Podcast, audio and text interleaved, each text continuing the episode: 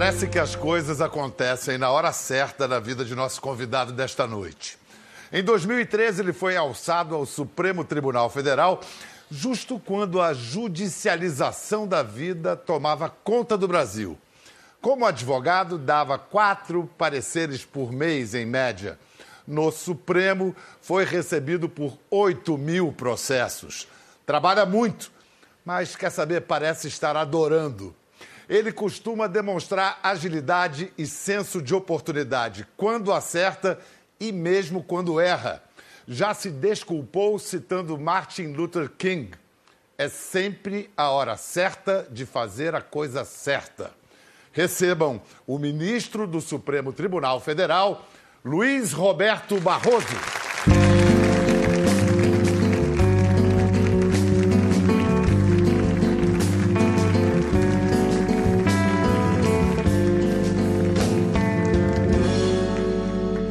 Honrados com a sua presença aqui. esta Prazer é noite. meu, uma Prazer. honra minha. Eu citei há pouco que eram 8 mil processos lhe esperando. Quantos são hoje? 4 mil. Ah, trabalhou. Consegui baixar. Poxa, Consegui eu baixar. achei que era o dobro, não. Não, não, não. Sou... Workaholic, estou diante de um. Tem uma equipe maravilhosa e eu sou workaholic. Sim. Trabalho direto. Quantas horas de sono por noite? Estou sempre devendo, mas eu durmo no avião, durmo... Só não durmo na sessão.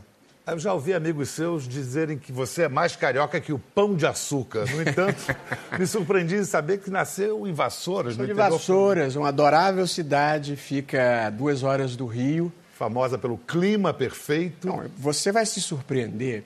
Vassouras é uma cidade que deve ter 25 mil habitantes e é a cidade que mais deu ministros ao Supremo Tribunal Federal. Eu sou o quarto. Inclusive, eu não alimentava nenhuma expectativa, achava que a cota já estava completa. O que, que tem nessa água de Vassouras ali? Bom, o clima é muito bom mesmo. É, é verdade, E é as famoso. pessoas também. E, e o que na sua biografia apontava, indicava que esse era o seu destino, alguma coisa no universo do direito? Ô, Pedro, uma coisa que eu aprendi é que a gente faz muitos planos na vida, mas ela leva a gente para onde ela quer.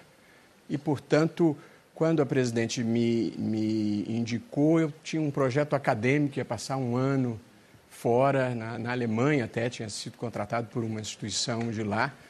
E aí apareceu na minha vida e, e eu fui com muito gosto. O, o estar no Supremo, embora a gente trabalhe muito e tenha uma exposição muito grande, quer dizer, o, o Supremo é um lugar eh, em que você diz para sua mulher em casa que você vai trabalhar e ela pode conferir na televisão se você foi mesmo. Assim, assim é a vida eh, que, que a gente leva.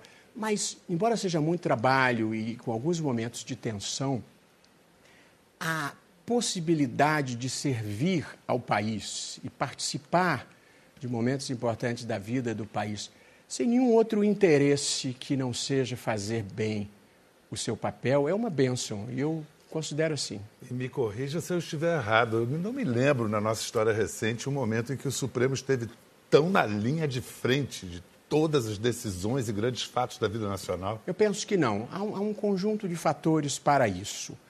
É, um, um deles, infelizmente, que precisa ser remediado, um certo desprestígio da política fez com que o Supremo passasse a ser, em muitas situações, uma alternativa preferencial. Não deveria a ser tal da assim. judici- ju- judicialização A, a judicialização. da política. É, portanto, e depois falaremos sobre isso, a, a política vive um momento de desprestígio e é preciso recolocá-la no centro, eu penso, do, do sistema.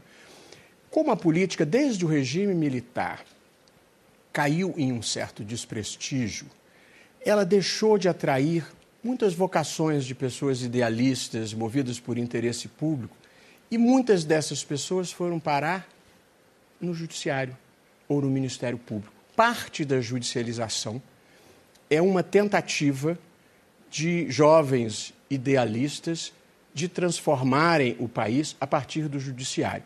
E embora esse papel muitas vezes seja positivo, frequentemente é, o judiciário pode até um certo limite. Quer dizer, a partir de um determinado ponto, a vida é feita de escolhas políticas. E escolhas políticas quem tem que fazer é o parlamento. Para, não sei, encerrar ou, ou ir adiante no, no tema judicialização da política, a decisão do título de 87 entre Flamengo e Esporte deveria ter chegado ao Supremo. Aliás, o seu voto foi a favor do seu time do coração. Foi, foi porque era justo. Eu, eu... O rubro-negro carioca, no caso, é. para quem não, não, não sabe. Embora eu, eu seja Flamengo, deixa eu lhe dizer uma coisa porque é muito importante. A lógica de um juiz não é a lógica do amigo inimigo. A lógica de um juiz é a lógica do certo ou errado, justo ou injusto, legítimo ou não legítimo. Isso vale em todas as circunstâncias da vida e vale para o Flamengo também. Mas o Flamengo estava cheio de direito ali, né? Portanto, é, foi uma questão de aplicar o direito. Mas os outros colegas não. Não, não interpretaram não da mesma assim, maneira. Ou seja, nesse caso, a regra não foi clara. Desmentindo o nosso Arnaldo César Coelho. É, é, muito provável, é muito provável. Mas a, respondendo à sua pergunta, a resposta é não. É, uma matéria como essa não devia ter sido judicializada desde o começo. E chegar no Supremo é menos ainda. Mas eu lhe dizia, a vida brasileira se judicializou, Pedro, é, do muito importante ao pouco importante. Recentemente houve uma decisão confirmada pelo tribunal, não do Supremo, pelo Superior Tribunal de Justiça, e que constatou que o colarinho do chopp faz parte da bebida para fins de mensuração pelo Inmetro. Portanto, a, a vida se judicializou do sublime ao, ao ridículo. É, do importante ao desimportante. Até porque, Pedro, às vezes o que é importante para um não é importante para outro e vice-versa. Eu tenho um cunhado que mora numa região mais rural, para lá de Niterói, e ele entregou um. virou-se para o caseiro, o jardineiro, e falou assim: Ô Pedro, você quer esse terno? E ele disse: Terno não quero não, mas o cabide aceita sim, senhor. Porque na vida tem gente que precisa de terno, tem gente que precisa de cabide, cada um com as suas circunstâncias. De modo que. Um excelente é, exemplo. É.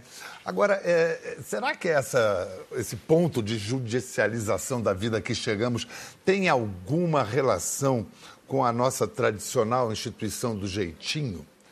Eu sei que você já fez trabalhos sobre o jeitinho, é um especialista nisso. Nesse ano, em abril, houve a conferência em Harvard que reuniu as correntes mais diversas de pensamento do Brasil. E o seu trabalho apresentado em Harvard foi sobre o jeitinho. Foi. Estou forçando uma barra aí de, de, assunto? Não, quer dizer, eu não sou um especialista nisso, mas eu estudei um bocado. Eles me convidaram para participar de um debate com o Michael Sandel que é hoje talvez um dos principais filósofos do mundo, escreveu um livro sobre clássico moral, sobre justiça, ética, é. sobre o, o, What Money Can't Buy, o, o, que o dinheiro não pode cobrar, de modo que e, e, o debate era em inglês, de modo que eu fiz o dever de casa, então escrevi um, um paper, tentei me, me, familiarizar e a minha constatação, é, Pedro, é que você tem uma forma romântica e uma forma realista de examinar o jeitinho. A forma romântica e positiva é que nós temos, os brasileiros, assim, uma certa leveza de ser, uma dose boa de, de senso de humor, de afetuosidade. Informalidade. Informalidade, que é um componente positivo na vida que eu acho que a gente não deve perder. De modo que o jeitinho tem uma faceta positiva. Um jeitinho do bem. Um jeitinho do bem, digamos assim. Mas o jeitinho também envolve um conjunto de características eh, negativas. Sim, um certo esforço de pessoalização das relações para eu poder excepcionar a regra. Essa é uma característica geral do jeitinho. Mas eu diria que os traços mais negativos deles são improviso, quer dizer, a dificuldade de cumprir a palavra, de cumprir os prazos, de fazer as coisas ajustadas e expectativa de que na última hora tudo vai se resolver com um sorriso e um gatilho. E o pensamento mágico. É isso. É. É, acho que o improviso é uma característica negativa do jeitinho. Outra característica negativa, embora as pessoas às vezes vejam como positiva, é você colocar relações e sentimentos pessoais acima do dever, acima de cumprir o que você tem que cumprir. O exemplo típico no Brasil é o nepotismo. Quer dizer, a facilidade, a certa desfaçatez com que as pessoas favorecem os seus em detrimento da é, coletividade. Patrimonialismo. Que é o patrimonialismo, é essa apropriação privada do espaço público, exatamente. E o terceiro que nós temos enfrentado é um certo sentimento de desigualdade, assim, uma cultura da desigualdade, de que uns são melhores do que os outros. A lei é para os outros, não para os especiais como eu. E aí você cria uma cultura em que os especiais furam fila, passam pelo acostamento, não chegam na hora. Então, então essa é a faceta negativa é, do jeitinho. Essa nós temos que superar para avançar no processo civilizatório. Indo além nesse seu raciocínio, o jeitinho, então, é a porta aberta para a corrupção. O próximo passo. Bom, a, uma das vertentes mais perniciosas do, do jeitinho é a corrupção, que nem sempre é do dinheiro. Às vezes é a corrupção da amizade, é esse país do compadrio em que pelos é a mentalidade do aos amigos tudo, aos inimigos a lei. Também é um produto do jeitinho e muitas vezes é, é celebrado. Eu, eu, por exemplo, venho da advocacia, fui advogado mais de 30 anos, muita honra. É, tenho alma de advogado. Depois eu te digo o que é ter alma de advogado. Não pode dizer agora. Porém, é, eu é, virei juiz. Eu fui o melhor advogado que consegui ser e procuro ser o melhor juiz que consigo ser. E aí, sou um juiz sério. Mas as pessoas se queixam, pois é, Barroso e tal. Quer dizer, as pessoas imaginavam que eu fosse parceiro no compadrio brasileiro. Eu, eu não sou parceiro no compadrio. Se é certo, é certo. Se não é certo, é, não é certo. Alma de advogado, eu gosto de exemplificar. Quando eu mudei para Brasília, meus filhos eram adolescentes, queriam dar um passeio pelo Lago Paranoá. E a minha mulher pipocou do programa, esperta, mas eu fui com eles, pegamos uma lancha e aí ela mandou um isopor com duas cervejas, duas Coca-Colas, alguma coisa assim. E quando eu cheguei na lancha, apoiei o pé no isopor, que era de péssima qualidade, e ele ruiu, ficou, virou cacos de isopor. Então eu volto para minha casa, sobraçando aqueles cacos de isopor, e falo para minha mulher: pisaram no isopor. Só que as mulheres têm alma de Ministério Público. e ela imediatamente perguntou: quem pisou? Ele disse: estou aqui para defender o isopor, não para acusar ninguém. Essa é a alma de é, advogado, nesse caso em causa própria, mas. É. Esse casamento é perfeito. Uma alma de advogado casado com uma alma de Ministério Público. É, há, uma discussão no Brasil hoje se a corrupção é uma, é uma constante histórica no Brasil ou a corrupção dos últimos anos foi algo inédito na, nos métodos e, e, e, no, e no tamanho? Eu acho que a corrupção vem de muito longe e veio num crescendo em razão da impunidade. Mas eu não acho que a gente esteja vivendo um momento particularmente pior. Eu acho que nós estamos vivendo um momento em que ela vem sendo revelada.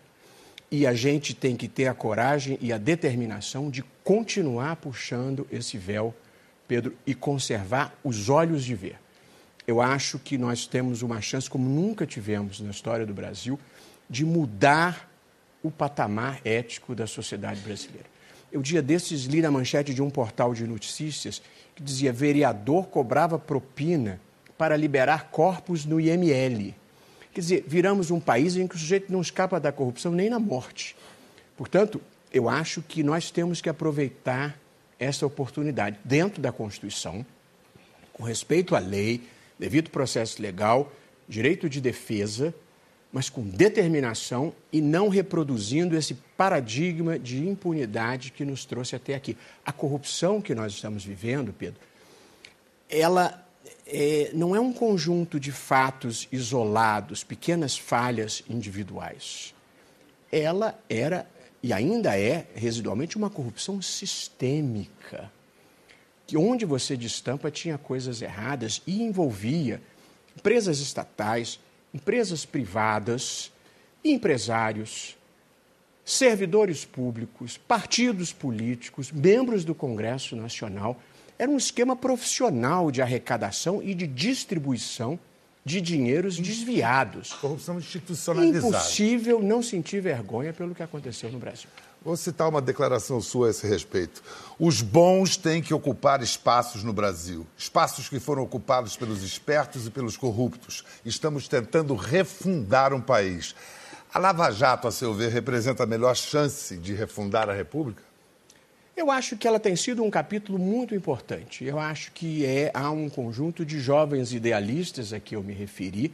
Dizer, eu não gosto, um, um país não deve precisar de heróis é, embora os tenha. Então, o Joaquim Barbosa saiu como o herói do mensalão, hoje o juiz Sérgio Moro é o herói da Lava Jato. É bom que tenha pessoas é, capazes e empenhadas que façam esse papel. Mas se você precisa de heróis, é sinal que as instituições não estão cumprindo o seu papel. Porque se todos estivessem cumprindo normalmente o seu papel, isso não chamaria tanto atenção. De modo que eu acho, sim, que o ministro Joaquim no mensalão e agora a, o, ministro Sérgio, o juiz Sérgio Moro e a equipe que envolve a Polícia Federal, os procuradores eh, eh, coordenados pelo Delanhol, eu acho que eles dão uma contribuição decisiva para mudar o paradigma que existe no Brasil e, e, e, acho que há uma reação muito grande contra eles, é, porque estas pessoas elas se supunham imunes e impunes para todo sempre. E, portanto, você tem um sistema de justiça que finalmente chega à criminalidade do colarinho branco e chega a essas pessoas. Compreensivelmente, você tem muitas que querem evitar a responsabilização penal, é da natureza humana. Mas o pior lote é dos que não querem ficar honestos nem daqui para frente e que, portanto, continuam é, no mesmo tipo de prática como se nada tivesse acontecido. A seu ver, como é que o combate à corrupção pode ser encaminhado por cidadãos, para além das prerrogativas do Ministério Público? Eu acho que vigilância da sociedade.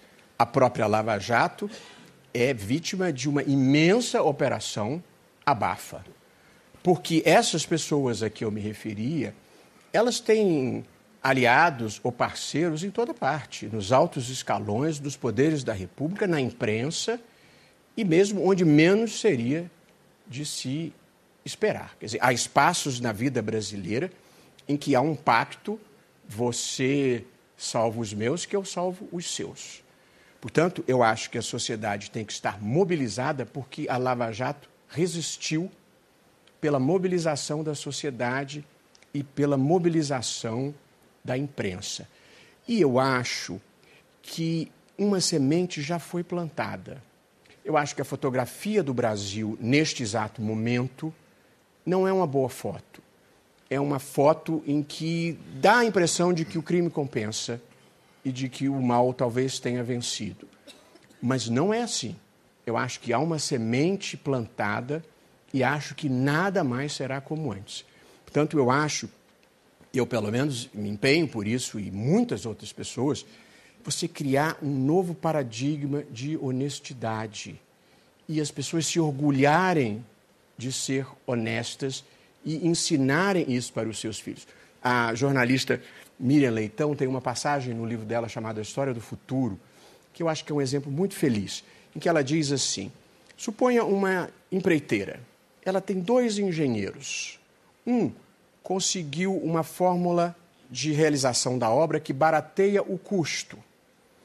E o outro tem acesso ao administrador público que paga qualquer preço pela obra.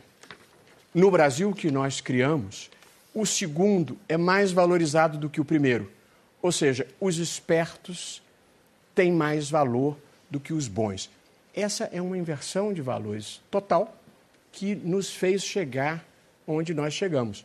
Ministro, se o senhor fosse padrinho de casamento da filha de um amigo seu, esse amigo fosse preso, o senhor se, se sentiria desimpedido de dar um habeas corpus para soltar esse amigo? Pedro, eu, eu tenho por princípio é, não comentar decisões é, de colegas, é, nem criticá-los publicamente, é, posso debater em plenário, é, tenho o hábito de não fazê-lo. O que não quer dizer que não tenha opiniões, mas acho que é, a, a, vida funciona melhor assim. O senhor compreende? Mas a, minha, mas a resposta, se você estiver perguntando a mim, é não. não julgaria. Vamos falar da prática do Supremo. O seu parecer sobre o ensino religioso será.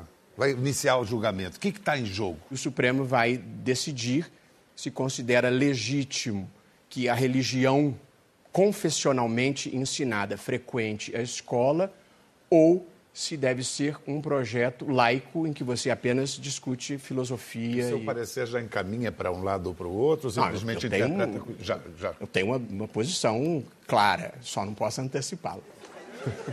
Mas interpreta a Constituição. Eu interpreto a Constituição há muitos anos, vivo disso. Aliás, o, o, senhor, é, o, senhor, é tido como um, um, dos maiores, se não o maior constitucionalista em atividade. Vamos dizer um dos maiores, né? É isso. É melhor. O senhor reconhece o presidente Temer como um par nessa área? Há uma. Eu, eu, primeiro vou recusar o, o, o, elogio, modestamente. Há uma frase feliz do Ortega y Gasset que ele diz: entre o querer ser e o crer que já se é, vai a distância entre o sublime e o ridículo. Não, eu acho que eu posso dizer. O, o, o...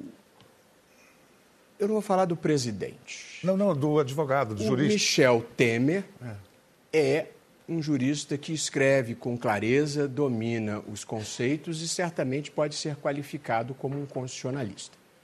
Esse é um juízo técnico, não é um juízo político. O juízo político eu não posso fazer, claro. mas talvez fosse mais severo. Que elegância nas respostas, né?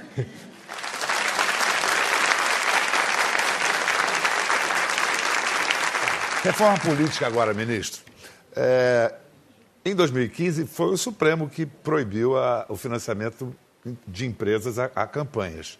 Aí, agora, o eleitor está cabreiro, né? assustadíssimo, porque está prestes a pagar uma conta bilionária, 3,6 bi que parece que vai servir para os mesmos caciques se perpetuarem no poder.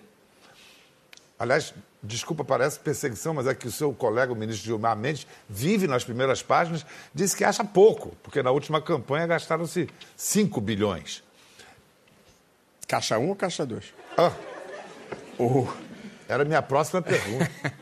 Deixa eu lhe dizer, é, eu votei contra o modelo de financiamento eleitoral por empresas. Vamos, vamos discutir brevemente aqui é, os, os, modelos que existem. Você tem é, o modelo que nós tínhamos aqui, que era o de financiamento por empresas. Foi um desastre e foi o que nos trouxe a essa situação calamitosa que nós temos. Eu até acho que o financiamento por empresa é uma decisão política que cabe ao Congresso. Porém, no modelo brasileiro, a empresa podia tomar dinheiro emprestado no BNDES e financiar o candidato da sua escolha, como recentemente se ficou sabendo. Isso é uma imoralidade. Total. Usa o dinheiro do povo brasileiro para financiar o candidato que vai lhe favorecer. Em segundo lugar, o modelo que nós tínhamos, a mesma empresa, Pedro, podia financiar os três candidatos. Então, a mesma empresa financiava a candidata Dilma, o candidato Aécio e a candidata Marina. Se você está financiando os três, não está exercendo direito político. Ou você foi achacado, ou você está comprando favores futuros. Qualquer uma dessas possibilidades é péssimo. Em terceiro lugar, você podia fazer a doação de campanha e depois ser contratado pela administração. De modo que o favor privado, que era a doação, era paga com dinheiro público, que era o contrato administrativo. Esse modelo é um desastre. Fala-se em restabelecer. Eu não consigo imaginar um modelo de financiamento por empresa que não desague em extorsão, ameaça de retaliação e corrupção de modo que eu não tenho simpatia. Um outro modelo, o outro extremo, seria um financiamento todo público, esse desse fundo de 3,6 bilhões. 3,6 bilhões nas circunstâncias brasileiras é um desaforo, é um desrespeito às pessoas que estão perdendo o emprego que não estão recebendo a aposentadoria. Os estados estão todos quebrados. Servidores públicos. É. Os que não estão quebrados estão a caminho de ficarem quebrados. Esse é um drama brasileiro. Portanto, a ideia do financiamento público, neste montante, dessa forma, também não é boa. Qual é o modelo ideal? O modelo ideal é: já existe um financiamento público no Brasil, que é o fundo partidário e o tempo de televisão gratuita.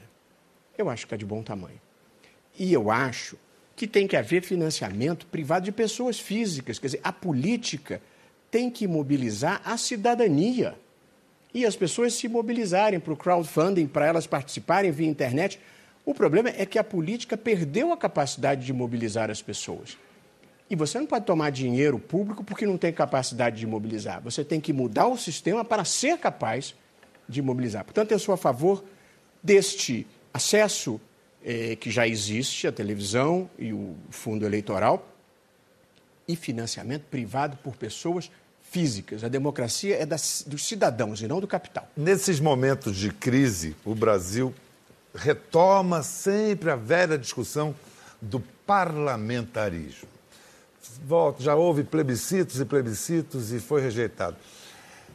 Você já veio com a ideia do semipresidencialismo. O que seria esse sistema? Como funcionaria? O, o semipresidencial, eu, eu, na verdade, sou a favor de um presidencialismo atenuado.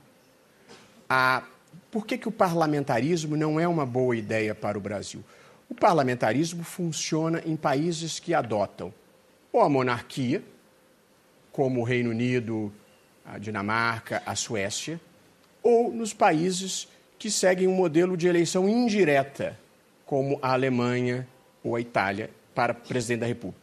No Brasil é impensável você ter eleição indireta para presidente da República. Quer dizer, a, a, a reconquista democrática do Brasil, ela se assentou nesta reivindicação da sociedade brasileira, de modo que é impensável mexer nisso.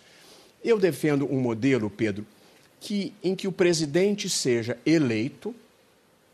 Defendo há mais de 12 anos em textos publicados. O presidente é eleito por voto direto, conserva competências importantes, mas não é ele que toca o varejo da política. Então, o presidente mantém relações internacionais, nomeia os embaixadores, nomeia os comandantes militares, nomeia os ministros de tribunais superiores pode ter iniciativa de algumas leis e indica o primeiro-ministro. Um chefe de Estado. Mas o presidente vai ser um, um chefe, chefe, de, Estado. Estado. E ele indica um chefe de governo que vai ser submetido ao Congresso e vai ter que ter apoio político. Este chefe de governo é quem toca o dia a dia do governo, o dia a dia da administração é quem vai estar sujeito às turbulências da política e, se ele perder a sustentação política, você pode trocá-lo. Esse chefe de governo, então, mora no parlamento. Ele não precisa necessariamente ser do parlamento, mas ele tem que ter apoio do parlamento. Mas a minha preocupação é que nós seguimos a tradição de presidencialismo eh, latino-americano, inspirada nos Estados Unidos, num modelo que é uma usina de crises na América Latina porque quando eu propus esse modelo há 12 anos atrás, era para vigorar daí a oito anos, exatamente nas eleições de 2014. Talvez nos tivesse poupado de um grande desgosto e de um trauma que foi o impeachment no Brasil. Eu não vou entrar em considerações políticas, porque o meu papel não permite.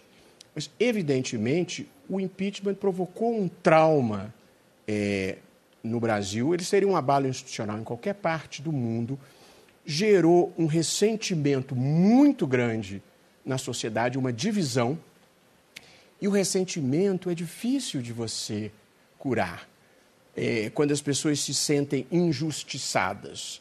Portanto, é, eu não posso lhe dizer se é golpe ou não, porque essa é uma avaliação política. Mas eu posso dizer que houve a destituição de um presidente da República por perda de sustentação política. E esta é uma categoria do parlamentarismo. Portanto, cada um fará os seus próprios juízos. O Supremo não pode escolher lados. Portanto, escolhas políticas têm que ser feitas pela política. De modo que eu não vou dizer o juízo político que eu faça desse processo, embora talvez você possa adivinhar, mas eu estou defendendo um pouco a posição do Supremo. O Supremo não podia ter feito diferente. Mas o trauma é evidente, há esse sentimento de que houve uma injustiça e, e, consequentemente, as pessoas carregam esse ressentimento difícil de superar e que eu espero que as próximas eleições democráticas e livres consigam superar. Ministro, é, no Supremo, o senhor reage a pautas, reflete sobre elas para tomar decisões, mas há bandeiras e causas que, evidentemente, falam mais de perto às suas convicções.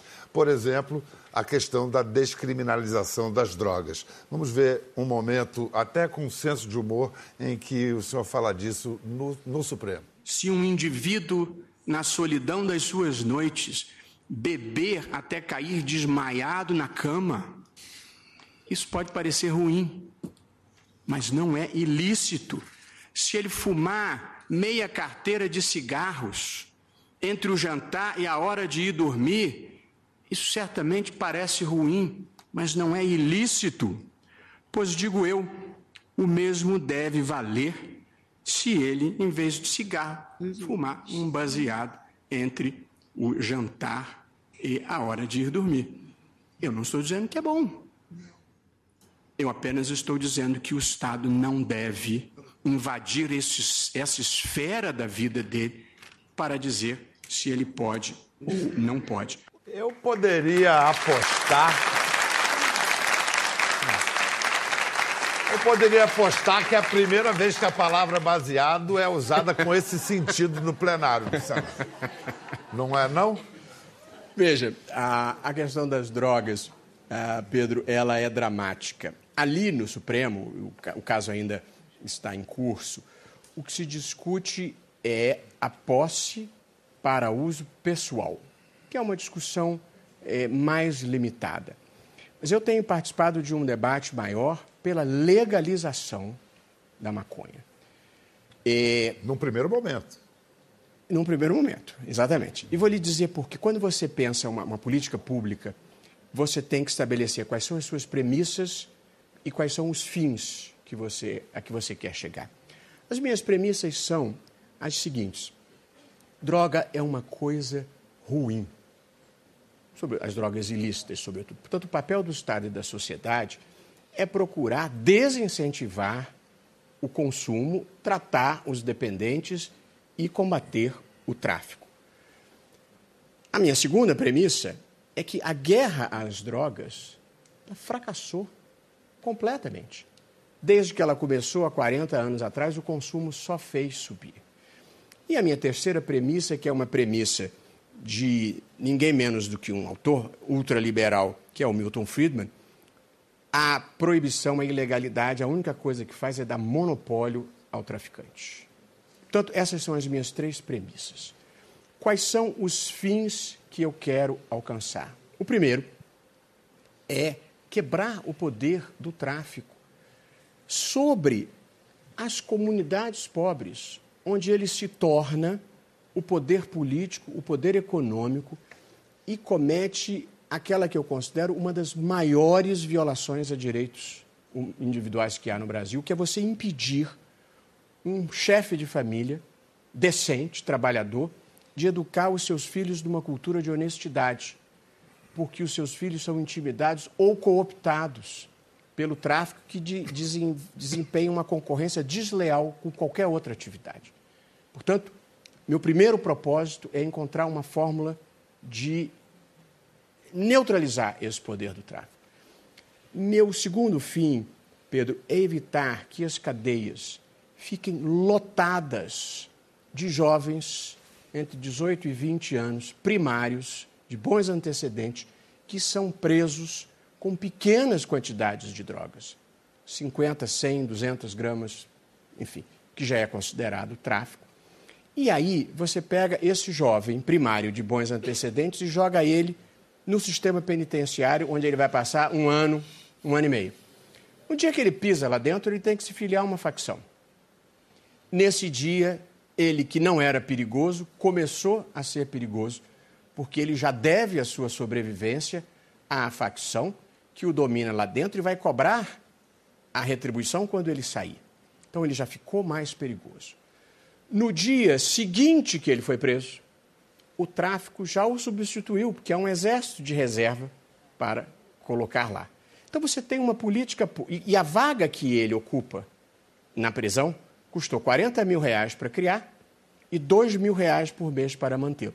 Então você tem uma política pública que destrói vidas, custa dinheiro e não produz nenhum impacto sobre a realidade.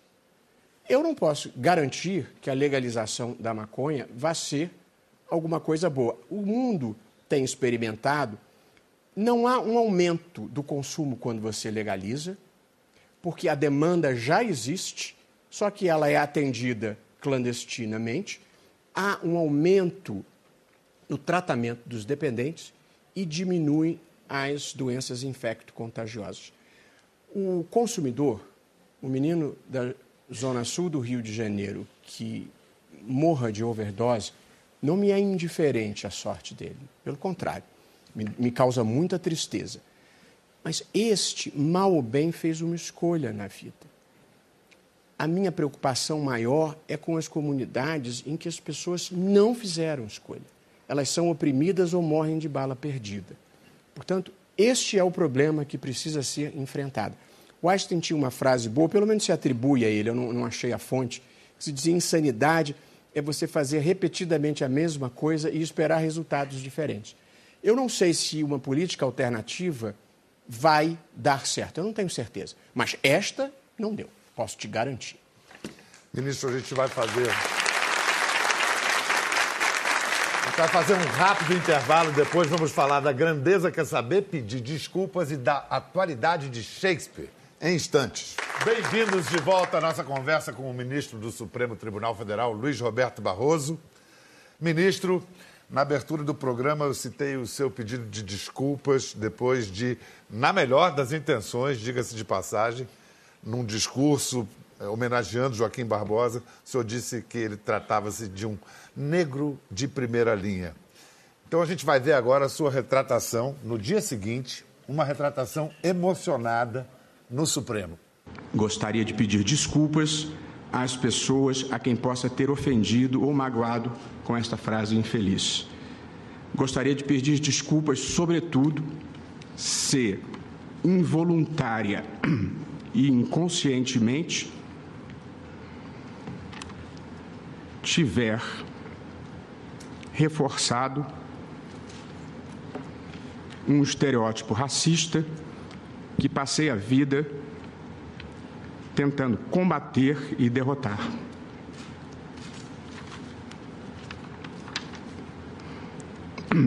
Mais de uma pessoa me disse que se eu justificasse a minha fala e pedisse desculpas, eu daria mais visibilidade ao fato. É provável, mas é sempre boa a oportunidade para enfrentar o racismo à luz do dia, mesmo o que se esconde no nosso inconsciente. E na frase feliz de Martin Luther King, é sempre a hora certa de fazer a coisa certa.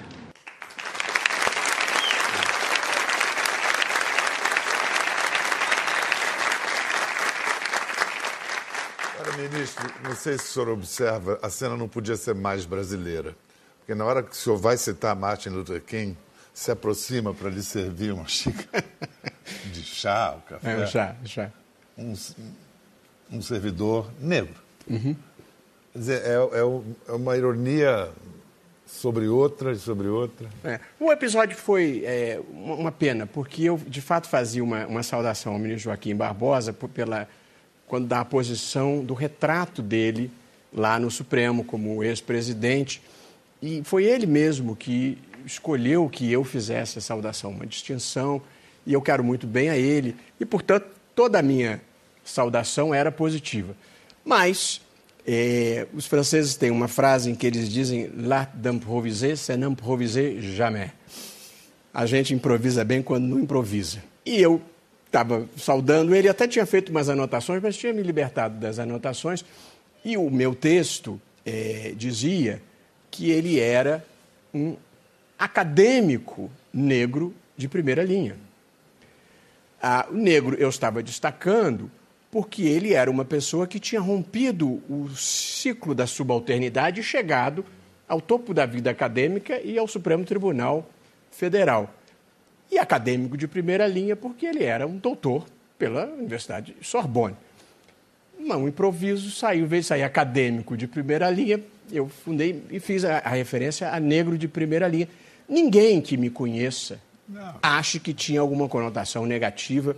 É, e no dia seguinte, quando eu fiz a retratação, houve uma cena belíssima, porque ia continuar um julgamento que eu tinha sido relator, que defendia as ações afirmativas no acesso a concursos públicos, e havia um dos segmentos da plateia composta por negros, liderado pelo Frei Davi, que é um extraordinário militante da causa, e eles todos levantaram, como não pode aplaudir no Supremo, eles fizeram uma, uma, cena assim belíssima, pena que não foi filmada. Agora o, o, ministro participa como grande intelectual destacado que é de um livro organizado pelo Zé Roberto Castro Neves e pelo Zé Luiz Alqueres. O livro é Ele Shakespeare visto por nós advogados. São advogados que comentam a obra de Shakespeare, fazem relações com a atualidade brasileira e o ministro faz um belo ensaio sobre a peça Júlio César, que mesmo que você em casa não conheça, mas você lembra, mesmo que não se lembre, conhece pela frase até tu, Brutus. Pois bem, César, segundo Brutus e os amigos dele, queria se tornar um tirano. Brutus, amigo, amigo muito próximo de César, participa desse complô. Eu fiz uma edição meio abrutalhada dos seus dois últimos parágrafos e vou ler aqui. Meios e fins formam a dualidade que move o mundo da racionalidade. Viver é escolher meios para realizar fins.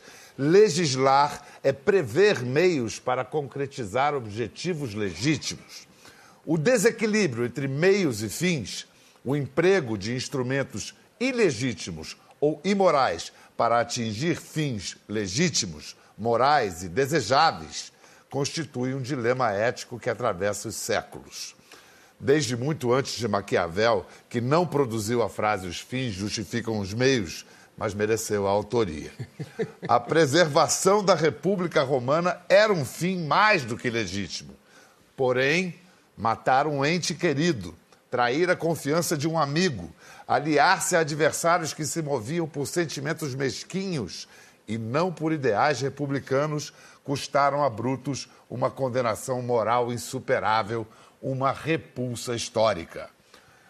E conclui com a última frase: O mal não é fonte do bem, por melhores que sejam as intenções. Bonito, hein? Aí. Aí um brasileiro em 2017 pergunta assim: a quem caberia melhor essa carapuça hoje no Brasil? Eu acho que nós vamos ter que construir uma nova narrativa para o Brasil. Nós vamos ter que reimaginar um novo país. Um país que conserve as coisas boas que nós temos de multiculturalismo, multirracialismo. por onde você vê isso começando? Porque essa que é a questão. É, um país vive de ficções compartilhadas. É de isso. coisas que. É, é e está faltando. Uma narrativa comum. Porque quando você não compartilha projetos comuns, quando um país não é generoso com todos, não dê igualdade de oportunidades, quando a pessoa tem a sensação de não pertencimento, você rompe os laços. O Rio de Janeiro, em alguns espaços, é isso que aconteceu. Dizer, não tem lugar para mim nesse mundo. E, portanto, eu, eu, eu, eu, eu me descolo dele, eu é, crio o meu. É. Portanto, a gente precisa retomar uma narrativa que tenha um denominador comum de, de valores, a começar pela integridade pessoal. É, e por isso que eu digo e concordo com você, é, não há corrupção de esquerda ou corrupção de direita. A corrupção é um mal em si e ninguém pode ter corrupto de estimação. Isso é muito importante deixar claro. Portanto, não é ah, os que são de esquerda são contra a Lava Jato e os que são de direita agora ficaram mais contra porque a Lava Jato chegou ah, mais longe. É, a, a equação é outra. Nós vamos criar um país em que a integridade é o ponto de partida. Porque eu acho que um país democrático pode ter projetos liberais de país, pode ter projetos conservadores de país, pode ter projetos progressistas de país. O que não pode é ter um projeto de país que não seja baseado na honestidade, e sim na apropriação privada de dinheiros para distribuir pelos amigos ou para comprar, seja lá o que for. Portanto, eu acho que a integridade é um valor comum. Não tem integridade de esquerda e integridade de direita. E, seguindo adiante, eu acho que um país, para que as pessoas vivam bem, ele, ele precisa gerar riquezas. Se você não cresce e não gera riquezas, você não tem o que distribuir. Eu acho que nesta fase, por isso que eu, eu, eu, eu me, me, considero um liberal progressista, e, e vou te explicar por quê. A, nessa fase da história da humanidade, a livre iniciativa se provou uma forma melhor de geração de riquezas do que os modelos alternativos. Não é uma escolha ideológica, é um fato. Dizer, basta você ir à Alemanha Oriental e comparar com a Ocidental passados tantos anos da união delas. Portanto, não importa o que eu achava, eu já achei diferente. Hoje, a iniciativa privada, com concorrência, risco, inovação eh, e os proveitos que ela traz de lucro, dividendos, se revelou melhor. E, portanto, porque eu acho que gera mais riqueza, eu apoio livre iniciativa. Porém, um país tem que ser justo, portanto, você tem que ter mecanismos adequados de distribuição de riqueza. Um sistema tributário que não seja concentrador de rendas, como é o nosso, serviços públicos de qualidade, programas sociais eficientes, como rede social para quem não é competitivo, porque não pode ser, e educação de qualidade da pré-escola, tem que pegar a criança com seis meses até o final do ensino médio. Esse é o grande projeto brasileiro. Quando a presidente Dilma Rousseff foi substituída pelo presidente Michel Temer, o grande debate, Pedro, foi quem vai ser o ministro da Fazenda. O grande debate era sobre economia, quem vai ser o ministro da Fazenda, quem vai ser o presidente do Banco Central, quem vai ser o presidente do BNDES, e fizeram escolhas que os meus amigos economistas dizem que muito felizes. A educação entrou no racha político geral. Ficou com o DEM. Como de costume. É, é. Não é nada pessoal contra a pessoa física cordial e distinta que lá, lá está. Mas era preciso tratar a educação da mesma forma que a gente trata a economia. Quem são os melhores nomes, quais foram os projetos que mais deram certo pelo mundo afora, talvez uma consultoria internacional e pensar um projeto educacional para o ano que vem, para daqui a 5 anos, 10 anos, 15 anos, 50 anos. Isso é um projeto de país. E criarmos essa cultura de integridade, uma, uma cultura de boa-fé objetiva, em que um não passe o outro para trás. Essa tem que ser uma preocupação na vida, não passar os outros para trás e não querer ser passado para trás. Portanto, que nada mais é do que a regra de ouro, que você pode escolher em que tradição você quiser, na tradição judaica, na tradição budista, na tradição cristã, que é não fazer aos outros o que você não quer que faça a você, ou, ou no imperativo categórico kantiano, que é haja como se a máxima da sua conduta pudesse ser uma lei universal, ou seja, você não cria regras especiais para você. O que você quer para você é o que você quer para todo mundo. Eu acho que se nós conseguirmos disseminar esta ideia de integridade e de tolerância, não tem problema se você é mais à esquerda ou é mais à direita. Se você ganhou a eleição, é o seu projeto, mas na próxima eu vou tentar ganhar de você um jogo limpo, um jogo de tolerância, um jogo em que as pessoas se respeitem e, Pedro, um debate público de qualidade. É preciso acabar com esse debate que desqualifica o outro. Essa ideia autoritária e primitiva de que se você pensa diferentemente de mim, você só pode ser um cretino completo a serviço de alguma causa escusa que é um pouco o debate público que você ainda tem no Brasil. Aliás, não só no Brasil, que os Estados Unidos, infelizmente, enveredaram por esse caminho também. Portanto, integridade, retomar a qualidade do debate público, tolerância, respeito ao outro. Esse é um projeto de país, nem é tão difícil assim. Ministro.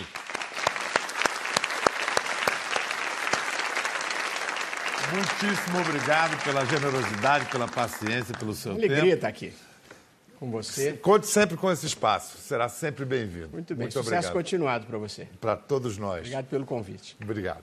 Até a Obrigado próxima. A você.